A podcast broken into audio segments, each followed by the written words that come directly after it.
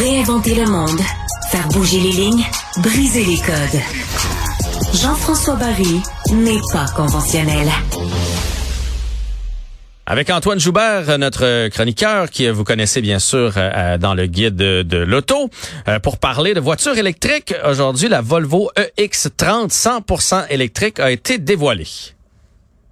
Dévoilée euh, et, et, la belle surprise, c'est que pour une fois, on lance un véhicule plus compact. Bon, ça veut pas dire que ce sera un véhicule nécessairement super accessible parce qu'on demeure dans une marque de luxe, mais au moins on n'est pas encore en train de dévoiler un monstre aux dimensions gargantuesques. Euh, ça ressemble à quoi en, dimension? parce que je, suis sur le, sur le site. Est-ce que ça se compare à, la Bolt, un peu plus gros que ça comme ben, Oui, euh, Hyundai Kona, ce genre de véhicule-là. En termes de en termes de format, on est vraiment là. Euh, c'est très compact. Euh, c'est un véhicule à ion, évidemment un petit peu haut sur pattes. On va le qualifier VUS, même si on est vraiment à mi-chemin entre une voiture compacte et un VUS. Euh, et c'est élaboré sur une plateforme qui n'est pas connue chez Volvo pour le moment, puisque c'est une base qu'on partage avec Smart et avec une compagnie chinoise qui s'appelle Geely. Évidemment, on sait que Geely est une entreprise chinoise qui est propriétaire de Volvo maintenant. Donc, c'est une nouvelle plateforme chez Volvo qu'on va exploiter. L'empattement est très long, les porte-à-faux sont très courts, euh, mais c'est un véhicule euh, dont la vocation est plus urbaine. Ça, c'est clair. Euh, on parle d'un prix d'entrée qui sera à 53 700 dollars avant les crédits applicables pour un modèle deux roues motrices. Et il y aura des versions quatre roues motrices. On connaît pas les prix de tous les modèles, les options de ci, de ça, mais on l'a annoncé comme tel, ce qui veut dire que quand on regarde la facture de ce produit-là aujourd'hui, ben elle se compare euh, de très près à celle, par exemple, d'un Hyundai Kona bien équipé ou d'une Kia Niro bien équipée. Alors, euh, Volvo va probablement chevaucher euh, une clientèle qui n'aurait peut-être pas pensé aller jouer dans un territoire de marque de luxe, mhm. mais qui, dans le contexte, va finalement peut-être euh, s'y diriger parce que on va avoir une gamme qui va être quand même assez intéressante. C'est évident que l'ensemble des modèles seront éligibles aux pleins crédits gouvernementaux. Euh, l'autonomie qui sera euh, quand même assez intéressante, là, 430, 450 kilomètres selon les versions. Alors ça, ça va être bien aussi. Euh, mais moi, j'ai pu prendre place à bord, j'ai pu contempler le véhicule. C'est clair que c'est pas un véhicule à vocation familiale. Il n'y a pas beaucoup d'espace à l'arrière mais euh, j'ai beaucoup aimé la position de conduite, le dégagement. Euh, je m'y sentais même plus à l'aise que dans un Volvo XC40 sans l'avoir conduit parce que j'ai trouvé que c'était tout simplement mieux aménagé à l'intérieur. Alors, je suis persuadé que c'est un produit qui va connaître beaucoup de succès de succès chez nous. Euh, et, j'ai pas arrêté de le dire ces dernières années. Les gens, euh, j'en suis persuadé, sont prêts à payer des sommes considérables, même si le véhicule est plus compact on a cette tendance en Amérique du Nord de penser que plus gros, ça vaut plus cher. Euh, mais ça, c'est vraiment un thinking à l'américaine. Euh, alors que du côté de l'Europe, on va vendre un Volkswagen ID3 le même prix qu'un Volkswagen ID4 et un Volkswagen ID5. Ça dépend tout simplement du format dont on a besoin. Alors euh, ici, ben par exemple, moi je donne tout le temps le, même exemple, une Nissan Versa est moins chère qu'une Sentra, qui est moins chère qu'une Altima, par exemple. Mhm. Mais est-ce que l'Altima vaut réellement plus cher qu'une Versa pour la personne qui a besoin d'une voiture compacte parce qu'elle demeure en ville, parce que l'espace de stationnement est restreint? En vérité, on a juste du plus gros, puis on fait juste plus de profit avec du plus gros, mais le coût de production du véhicule n'est pas nécessairement beaucoup plus élevé. Et, chez nous, euh, au Québec, ben, on aime particulièrement les petits véhicules, mais bien équipés. Alors, euh, moi, je suis persuadé que ce produit-là, pour ces raisons-là, va connaître beaucoup, beaucoup de succès chez nous. J'ai une question pour toi, Antoine, euh, qui n'était pas dans ton plan, mais je suis certain que tu es capable de me répondre. Euh, j'ai l'impression que de, ce temps-là, -là, c'est 430, 450, 465 km d'autonomie. C'est la moyenne de toutes les nouvelles voitures électriques qui, qui voient le jour. Euh, c'est à cause de la batterie ou c'est parce que c'est comme un nouveau standard puis les compagnies essaient d'arriver à ça? C'est à cause de l'aérodynamisme? Pourquoi tout le monde est alentour de à 40, à 40 km près du, du même nombre d'autonomie? C'est comme si en bas de 400 km, c'est un véhicule qu'on prenait pas au sérieux ou un véhicule qui est à considérer comme un, produit de second rang. Euh, un véhicule qui va avoir 275 km d'autonomie annoncée, Ouais, c'est un véhicule secondaire, c'est pour virer en rond, c'est pas vraiment sérieux. À partir de 400, ben là, on commence à dire, OK, c'est un véhicule qu'on peut utiliser à tous les jours. Puis c'est une fausse mentalité parce qu'en réalité, 80% des automobilistes font pas 100 km par, jour. Alors, c'est, c'est drôle de penser comme ça, mais c'est comme un peu si l'industrie avait placé ça. Et je mettrais la faute sur le dos de la Chevrolet Bolt, qui a été la première, peut-être aussi de la Tesla Model 3, là, mais la Chevrolet Bolt qui a été la première voiture compacte électrique à débarquer avec une grande autonomie. Donc, on annonçait, lorsque le Chevrolet est arrivé pour la première fois avec cette auto-là, on était à, 383 km, on est à 417 maintenant. Euh, c'est vraiment la voiture qui est venue changer les choses. Après ça, la Model 3 chez Tesla, bien évidemment. Mais on dirait que depuis ce temps-là, tout ce qui est en bas de ça, ce sont des véhicules considérés comme des produits de second rang. Alors, faut avoir 400 km d'autonomie. Évidemment, si c'est un produit comme la Volvo X30 qui est pas très grande au niveau de la taille, une batterie de 69 kWh comme on a avec 64 kWh exploitables, ça fait amplement le travail. Mais pour réussir à faire 400 km avec un Kia EV9 ou avec un gros VUS comme celui-là, là, ça prend une batterie de 90-100 kWh, ce qui veut dire plus de poids, ce qui veut dire euh, plus de technologie, plus de masse, avec tous les inconvénients que ça, ça, ça amène. Alors, euh, je comprends. Je comprends que c'est le c'est le barème. Dans le fond, on a placé la, la barre en haut de 400. C'est devenu le barème, puis effectivement, on se dit, à partir de 400 km, on est satisfait. En bas de ça, c'est un peu limite. Puis si c'était en bas de 300, parle-moi-en même pas. on, on, est vraiment là-dedans. Puis ça sera drôle de voir quelle sera la réaction euh, parce qu'on va lancer en cours d'année la petite Fiat 500 électrique qui va revenir sur le marché. Puis on estime son autonomie à 275 km. Alors là, j'ai hâte de voir quelle va être la réponse du public parce que mhm. honnêtement, c'est une voiture urbaine, à vocation urbaine. Il n'y a personne qui va s'acheter une Fiat 500e pour faire du Montréal-Québec trois fois par semaine. Et 275 km pour quelqu'un qui fait de la circulation urbaine, c'est plus que suffisant. Ouais. Et là, et, moi, je vais être le premier à le dire, mais j'ai hâte de voir comment la perception de la clientèle va être. Est-ce qu'on va dire, ouais, oui, mais c'est pas un produit sérieux parce qu'on n'a pas assez? Alors qu'en vérité, ça fait amplement le travail. On se moque aujourd'hui du Mazda MX-30 qui a 161 km d'autonomie.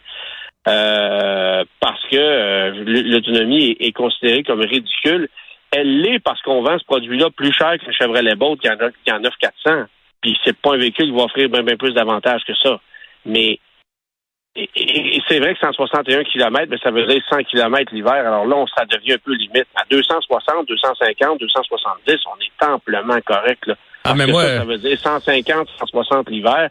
Pour la grande majorité des gens, ça fait plus que le travail. Moi, je suis bien d'accord avec toi, mais là, c'est une question de mentalité à changer. C'est drôle. L'autre fois, j'avais la discussion avec un couple d'amis. Lui vient de s'acheter le, PHEV, le Outlander, avec 85 euh, km d'autonomie. Puis là, sa femme est sur le bord de, changer aussi. Puis on avait cette discussion-là. J'ai dit, ben achète-toi un full électrique. Puis elle fait, ben non, un full électrique. Euh, si je veux aller à Québec, ben avec 400 km d'autonomie, c'est assez pour aller à Québec. Ouais, mais si, puis là, elle cherchait des, des tu sais, quand est-ce dans la vie que tu fais plus que 400 km d'une d'une traite, comme on dit là. C'est rare en Moses. Les, gens, les gens veulent avoir veulent c'est comme les, les, gars qui achètent des 4 par 4 qui sont conçus pour grimper l'Everest, mais tout ce que le gars va faire, c'est prendre un chemin de gravel pendant 2 kilomètres puis se rendre à son chalet. Euh, tu sais, tuer une, tuer une mouche avec un 12, c'est souvent ce que les gens font parce que euh, ils veulent avoir, ils veulent penser qu'ils sont capables de faire quelque chose si jamais. Mhm, c'est pourquoi les, les Range Rover sont équipés de systèmes quatre roues motrices ultra sophistiqués. Ces camions-là peuvent aller à peu près n'importe où. J'ai jamais vu quelqu'un prendre un Range Rover de 150 000 et ne pas rouler sur l'asphalte. Oh Aujourd'hui, on s'achète ça pour épater la galerie. C'est un objet, c'est un objet glamour. C'est un véhicule qui est tout sauf utilisés en conduite hors route et pourtant, ces camions-là ont des capacités hors route meilleures que la très grande majorité des autres VUS qu'on va s'acheter. c'est fascinant de voir ça, mais c'est la même chose pour un véhicule électrique. Ça prend 600 km d'autonomie pour pouvoir dire que oui, on est capable de le faire, mais en vérité, jamais les gens font ça ou très rarement. Mhm. Puis les gens qui ont ce genre de besoin-là, ben désolé de te le dire, mais ils s'achètent pas de véhicules électriques. Exact. Bon, premières images, on va rester dans les véhicules électriques du Kia EV5. Ouais, ben on a euh, moi la, semaine dernière, j'ai pu mettre euh, à l'essai rapidement le EV9. Euh, dont le design m'avait séduit énormément. Puis évidemment, ben, les rumeurs quant à l'EV5 étaient de plus en plus fondées. On a on a voulu s'abstenir de tout commentaire lorsqu'on est allé à cet événement-là. Mais là, on a dévoilé au salon de Shanghai le Kia EV5 qui vraisemblablement va finir par débarquer chez nous. Et c'est pas compliqué. C'est comme si on avait pris le V9, on l'avait mis dans la sécheuse. Au niveau du look, c'est très semblable, c'est juste plus petit. Mhm. C'est les mêmes proportions que le EV9, mais au lieu d'avoir la taille d'un Telluride, ça a la taille d'un Sportage. Euh, et ça aussi, ça me dit que ça va connaître beaucoup, beaucoup, beaucoup de succès chez nous. On n'a pas de détails techniques. Un truc qui m'a impressionné, par contre, c'est le fait qu'on ramène, euh, et ça c'est assez inusité, c'est assez audacieux, on ramène une banquette trois places à l'avant. Alors, ça sera un véhicule qui pourra accueillir six passagers avec deux rangées de sièges parce qu'on aura trois places à l'avant. On n'a pas vu ça depuis la disparition de la dernière Chevrolet Impala qui a fait encore une banquette trois places à l'avant. Mais c'était une, une, mode à l'américaine d'il y a plusieurs décennies qui n'existe plus aujourd'hui. Aujourd'hui, tous les véhicules, bon, mis à part des camionnettes de grandeur utilitaires, là, euh, tous les véhicules aujourd'hui ont deux sièges baquets avec une console centrale à ah Je pensais que c'était même plus légal d'avoir ça. Avec une banquette trois places. Alors ça, ça va être ça va être très très intéressant, mais c'est sûr que ce véhicule-là, lorsque ça va débarquer chez nous, ça va être une autre histoire à succès j'ai pas le choix de te dire que oui, c'est un autre VUS, donc on n'a pas, euh, tu sais, bon, qui, qui, qui, va, qui va rejoindre une grande, grande majorité d'acheteurs, mais au moins, je trouve intéressant le fait qu'on amène un design audacieux, et un truc qui, qui, est un petit peu plus champ gauche et qui cible parfaitement ce que les, ce que les automobilistes veulent avoir aujourd'hui, sans tomber dans l'excès. Fait que je pense que ça va connaître beaucoup, beaucoup de succès. Puis on, on a vraiment l'impression que Kia est en train de prendre une direction dans l'électrique j'ai quasiment envie de te dire que c'est plus convaincant que ce qu'on fait chez Hyundai avec la même technologie, parce qu'on sait que les deux constructeurs partagent exactement les mêmes éléments techniques. Là. Mais je trouve que ce que Kia fait en termes de design, en termes de travail, en termes d'audace, c'est plus réussi que ce qu'on fait chez Hyundai en ce moment. Alors j'ai hâte de voir l'avenir, parce qu'évidemment, il y aura des équivalents chez Hyundai, mais pour l'heure, il n'y a rien annoncé, alors que Kia, ben, vraisemblablement, s'en va dans cette direction-là. Et c'est drôle de les voir aller, alors que Nissan, Toyota, Mazda, euh, Honda, ben, ça dort au gaz, excuse-moi l'expression, mais il n'y a rien qui se passe là. Fait que c'est, c'est drôle de voir à quel point les Coréens prennent d'assaut le marché de l'électrique pendant que les Japonais euh, sont à la traîne et pas à peu près. Là. Ouais, oh ouais, ils sont vraiment en avance, puis il est beau, puis on s'en va vers le carré. Moi, c'est ça qui me qui me fascine autant dans les dernières années. Tout était arrondi. C'est très angulaire. Ouais, vraiment. Mais c'est mais c'est aussi très aérodynamique. Alors, on a réussi un design qui donne l'impression d'un camion très carré, mais qui l'est beaucoup moins que ce qu'il a l'air. Et ça fait en sorte que le véhicule a un, coefficient aérodynamique efficace qui est primordial pour un véhicule électrique. Bon, puis on termine ça avec euh, les véhicules électriques aux îles de la Madeleine. Tu es là présentement. Il y en a beaucoup euh, de véhicules électriques, c'est ce que tu me dis. C'est une simple, euh, c'est juste une simple observation parce qu'évidemment, aux îles de la Madeleine, on produit de l'électricité de la façon la plus polluante euh, qu'il n'y a pas, c'est-à-dire qu'on a une centrale euh, avec des gros, gros moteurs diesel qui, oh. produisent de l'électricité pour une population d'à peu près 13 000 habitants. On va brûler jusqu'à 80 000 litres de diesel par jour pour alimenter 13 000 habitants en électricité sur l'île. Euh, alors, quand tu achètes une voiture électrique et que tu vis aux îles de la Madeleine, ben, euh, ben c'est comme si tu faisais tourner un Cadillac Escalade en continu 24 heures sur 24 et probablement pire. Oui, parce que là, ton euh, électricité, elle est pas propre. Elle, est loin d'être propre. L'électricité ici, elle est tout sauf propre. évidemment, aux îles de la Madeleine, il y a un projet d'amener un câble sous souterrain à partir de, de la Nouvelle-Écosse. Mais c'est loin d'être fait. Et, euh, et euh, ben, en attendant, on produit l'électricité de cette façon-là. Donc, on brûle beaucoup, beaucoup de mazout pour produire de l'électricité. Et lorsque j'ai pris le bateau, le traversier pour venir ici aux îles de la Madeleine, juste sur le palier du bateau où je me trouvais, j'ai compté neuf véhicules électriques. Euh, de gens qui se sont rendus ici avec des véhicules électriques qui viennent passer leurs vacances. Tu sais qu'aux, îles de la Madeleine, il y a deux bornes de recharge de 50 kilowatts. C'est tout. Hein? Euh, et c'est tout. Il y a une borne de niveau 2 à, au bureau d'Hydro-Québec. qui est assez ironique parce que tu regardes la bande de recharge devant des grosses cheminées de, qui, qui, qui fument noir là, aux îles de la Madeleine, c'est pas très chic, mais il n'y a pas beaucoup de solutions pour se recharger aux îles de la Madeleine et il y a énormément de Tesla, de Chevrolet Bolt, de Volkswagen D4 qui roulent en ce moment aux îles euh, de par les touristes. Euh, j'ai pas euh, j'ai pas remarqué si les deux bornes étaient totalement étaient tout le temps euh, L'air de monde? c'est ça, s'il y avait des, des files d'attente devant ces bornes-là, parce qu'évidemment, bon, tu fais pas énormément de kilométrage aux îles, ça vient régler le problème. Mais mais c'est une observation que j'ai trouvée juste cocasse parce qu'évidemment ici l'électricité elle est elle est elle n'est pas propre euh, et euh, la quantité de véhicules électriques se multiplie aux îles.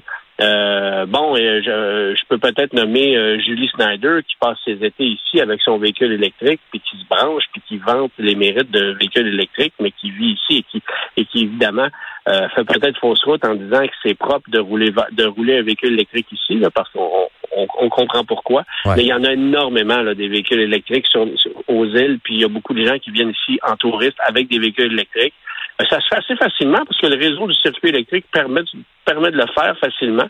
Euh, puis il y a des bonnes Tesla tout le long de la route pour se rendre aux îles. Alors ça aussi, c'est assez facile, mais c'est rendu sur place où ça peut être un petit peu plus laborieux. Morale de l'histoire, euh, faites le plein d'électricité avant de prendre le bateau. Comme ça, ah, ça c'est clair. vous allez moins polluer là-bas. Effectivement, il y a probablement des gens qui l'ont fait à souris juste avant de traverser parce que rendu ici, c'est pas nécessairement toujours évident.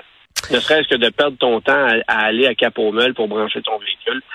Quand tu es en vacances, c'est pas ce qui te tente. Antoine Joubert, un gros merci pour cette chronique verte aujourd'hui. Salut. Plaisir. Bye bye. Bye.